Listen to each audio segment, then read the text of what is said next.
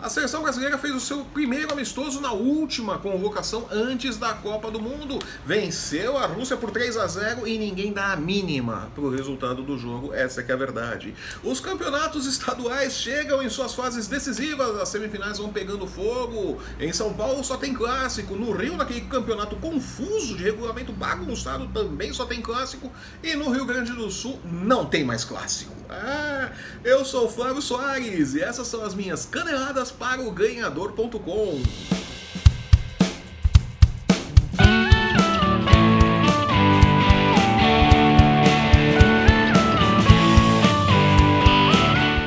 A seleção brasileira venceu a Rússia por 3 a 0 no amistoso nessa sexta-feira e a verdade é que ninguém se importa. É, o teste não serviu para absolutamente nada em termos práticos para a seleção brasileira.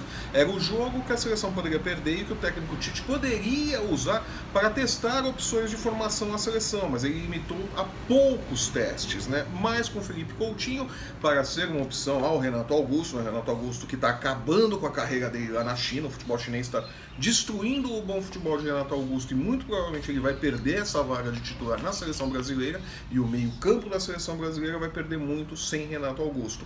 A verdade é que dos selecionados de Tite, Renato não tem um substituto à altura. Erro de Tite, que deixou o Arthur do Grêmio de fora mais uma vez da convocação. Arthur, dos jogadores brasileiros que podem ser convocados para a seleção brasileira, seria o mais próximo que Tite teria de um reserva para Renato Augusto e até mesmo um titular diante da fase decadente que Renato Augusto está neste momento no futebol chinês. Tite não chamou o Arthur, Arthur dificilmente vai para a seleção brasileira, dificilmente vai disputar a Copa do Mundo e vamos ter ali um problema de formação se Renato Augusto não estiver bem tecnicamente. Felipe Coutinho é inegavelmente um jogador talentoso, mas não faz a mesma função de Renato Augusto. Muda o jeito do Brasil jogar e mudar o jeito de jogar durante uma Copa do Mundo vai ser complicado. Sem tempo para treinar, hum, é receita para desgraça, né?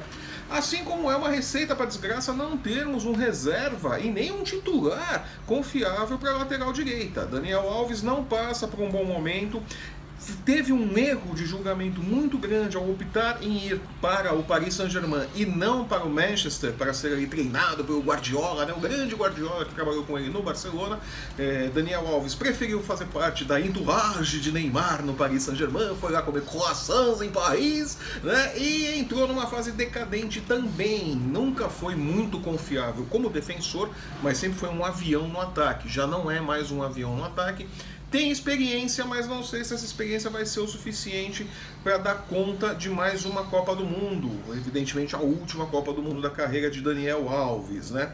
E o que preocupa mais é o fato de que a seleção brasileira não tem um reserva à altura. Fagner não é reserva para Daniel Alves. Fagner não deveria nem estar na seleção brasileira. É um bom lateral direito, mas não tem juízo, tecnicamente faz bobagem, tem feito muita besteira nos últimos tempos, não é um reserva confiável. E Tite é, não chamou mais uma vez Danilo, que seria uma opção interessante. Se queria fazer testes nesses dois amistosos, contra a Rússia e contra a Alemanha, seria mais negócio levar Fagner e Danilo e não Daniel Alves. Coloca um de titular num jogo, o outro de titular no outro jogo. Porque a verdade é, são amistosos. Ganhar ou perder não importa. O brasileiro gosta da vitória. Ah, vamos ganhar, uhul, joia! Mas amistoso não vale porcaria nenhuma, é para fazer teste. É quando ele tem tempo para treinar o time, para fazer opções está desperdiçando esse tempo.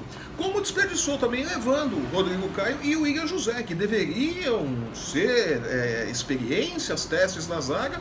E Rodrigo Caio não foi para o banco no jogo contra a Rússia. A Federação Russa, a seleção russa, não deixou o Tite levar todo mundo que ele convocou, então ele teve que cortar dois no banco de reservas.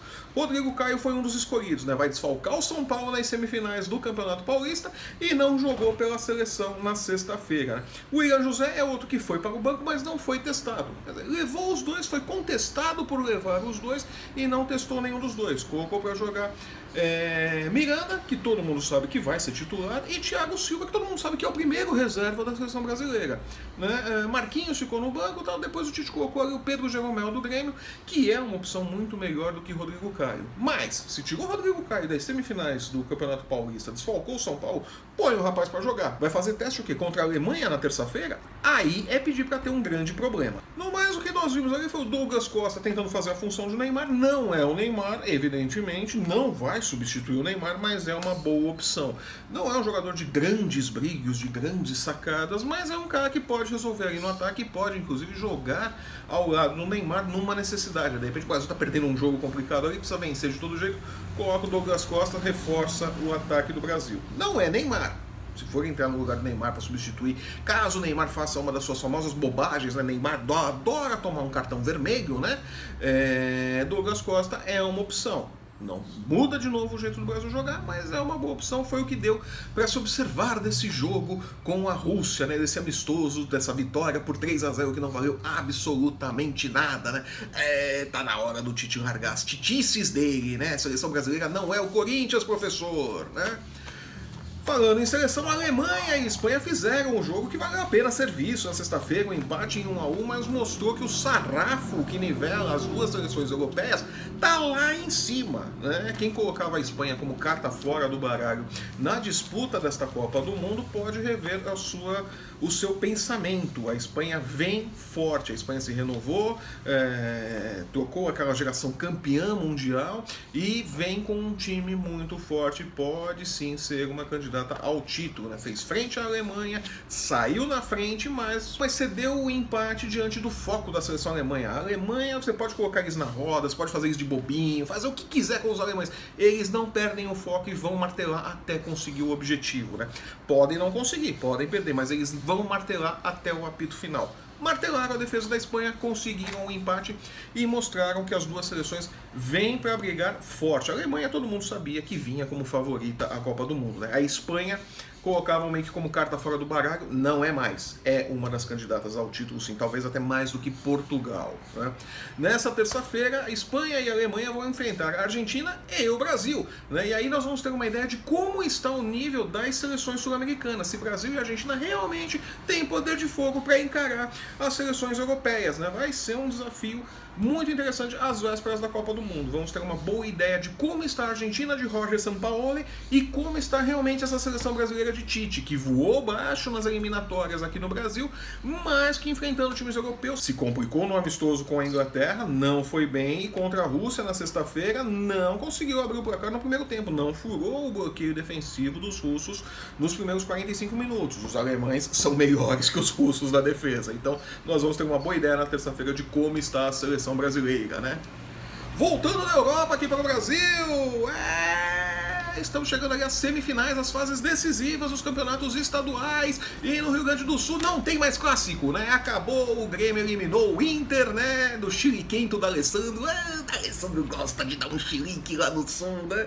Mas não deu, né? O Grêmio mesmo perdendo o jogo de volta por 2 a 0 como tinha vencido a partida de ida por 3 a 0 se classificou. Acabaram os clássicos então no Rio Grande do Sul, o último Grenal foi o da semana, o Inter ficou de fora, né? E agora nós teremos ali o São José e o Brasil de Pelotas disputando uma vaga na final e o Grêmio contra o Avenida disputando a outra vaga. É a chance do Grêmio voltar à final do campeonato estadual e ganhar, né? O campeonato estadual, né? O Grêmio que há muito tempo não é campeão gaúcho, né? Renato Gaúcho é, pode começar o ano com mais um título na bagagem nesse seu retorno ao Grêmio, né? E o pessoal vai ficar falando muito na orelha dos colorados por causa causa disso, né? É, teve no passado, a coisa não vai ser fácil lá para os lados do Sul. Saindo do Rio Grande do Sul, direto para Minas, Cruzeiro e Atlético Mineiro, como era de se esperar, saíram na frente das semifinais, decidem, venceram seus jogos por 1 a 0 e decidem neste domingo contra o Tupi e o América Mineiro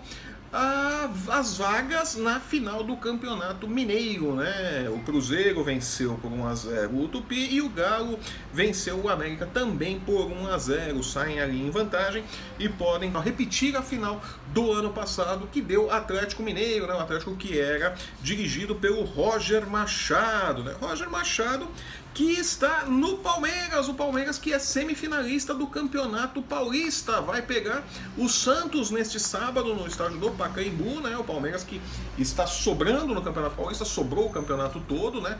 Entra como franco favorito, mas vai pegar um Santos ali encardidinho, um Santos que precisa se afirmar, um trabalho de Jair Ventura que precisa mostrar resultados, Jair Ventura que já está pressionado ali nos lados da Vila Belmiro, né? Então, neste sábado tem ali o primeiro jogo da semifinal entre Santos e Palmeiras. O mando é do Santos lá no Pacaembu. E no domingo, o São Paulo recebe o Corinthians no Morumbi. O São Paulo que não vence o Corinthians num clássico desde 2009, né? Vai precisar quebrar essa escrita se quiser chegar com vantagem no jogo de volta em Itaquera e voltar a disputar uma final de Campeonato Paulista. O São Paulo que não ganha títulos há um bom tempo vem aí numa fase ruim contra o Corinthians, não consegue vencer o Corinthians, né, quando muito empata, e precisa aí se afirmar agora esse trabalho que está começando do Diego Aguirre. Né?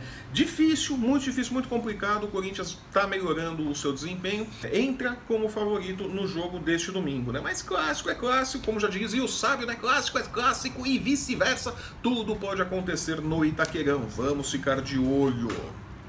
No Campeonato Carioca, final da Taça Rio entre Fluminense e Botafogo neste domingo no Maracanã. O confuso Campeonato Carioca que eu não entendo absolutamente nada das regras dele, acredito que nem os cariocas entendem, muito menos a Federação do Rio. Mas vamos lá, só vai ter clássico, eles vão decidir ali a Taça Rio agora. Tivemos a Taça Guanabara, que foi o primeiro turno vencida pelo Flamengo, então o Flamengo já está na semifinal do Campeonato Carioca, que não é a Taça Guanabara e muito menos a Taça Rio. Né? Isso é primeiro turno e segundo turno. Aí vamos para as semifinais que já temos o Flamengo. O Vasco também, o Vasco também já está na semifinal por conta da campanha, né?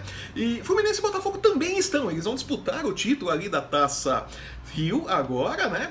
Então temos ali o Fluminense e o Botafogo disputando a Taça Rio neste domingo, né? E aí vamos para as semifinais, que já tem Vasco, Flamengo, Fluminense e Botafogo. Só vai ter clássico também na semifinal. O Campeonato Carioca tem três finais, eu não entendo o Campeonato Carioca de verdade. É uma loucura aquilo lá.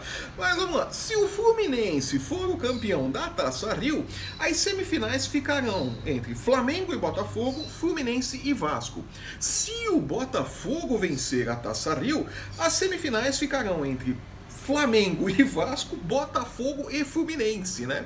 Aí, se a coisa seguir direitinho como deve ser, os vencedores desses confrontos devem fazer a final. Mas, como é o Campeonato Carioca, pode mudar qualquer coisa, pode virar qualquer coisa. Você pode ter uma final ali entre os perdedores. Não sei, o Campeonato Carioca é uma loucura, né? Mas como, né? como que vai ser esta final, né?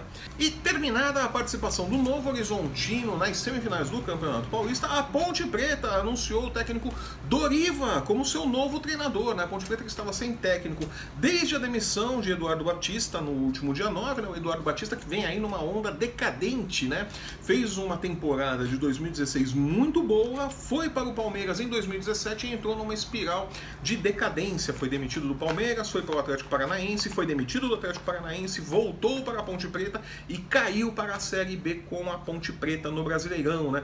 Não fez um bom campeonato paulista pela Ponte Preta, foi demitido novamente e a Ponte agora agora então contrata o Doriva para ser o seu técnico na Série B ou enquanto durar a paciência dos diretores da Ponte Preta, né? Vai saber, né? Perdeu três jogos, tá na rua, né? Eduardo Batista segue aí no mercado dando sopa, né? De repente aparece no Flamengo, né? O Carpegiani não quer ser técnico mais não, né? E eu vou ficando por aqui. Essas foram as minhas caneladas para o ganhador.com. Eu volto na próxima terça-feira comentando exatamente essas rodadas né, do final de semana dos campeonatos estaduais, né? E como ficou essa bagunça do campeonato carioca, né? Afinal, quem vai decidir o que contra quem, né? Que eu não entendo nada daquele regulamento maluco que eles fazem, né? Precisa desenhar o regulamento do campeonato carioca pra gente entender. Vamos que vamos, né? Terça-feira eu estou de volta aqui com as nossas caneladas para o ganhador.com. Se você está vendo esse nosso programa pelo YouTube, assine o nosso canal, deixe o seu recado, deixe o seu joinha, deixe o seu curtir, deixe a sua opinião, nós queremos saber o que você está achando do nosso programa. Aproveite e acesse o ganhador.com e não perca um lance do seu esporte favorito. Siga-nos também nas nossas redes sociais, aqui embaixo na tela você tem ali as arrobas para nos encontrar no Facebook, no Instagram e no Twitter. Né? Eu vou ficando por aqui e nos vemos na próxima terça-feira. Até lá!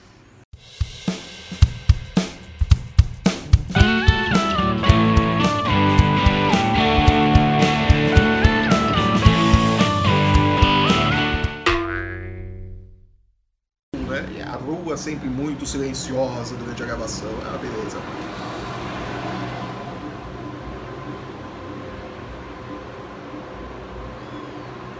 Toda a cidade de São Paulo vai passar na avenida agora.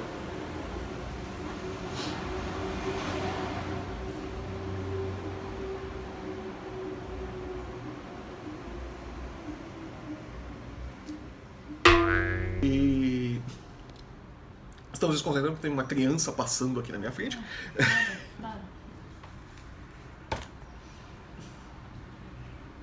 Abre o. Abre o coisa.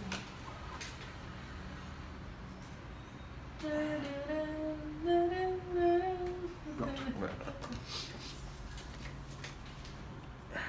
Deixa eu lembrar. Vamos, Max.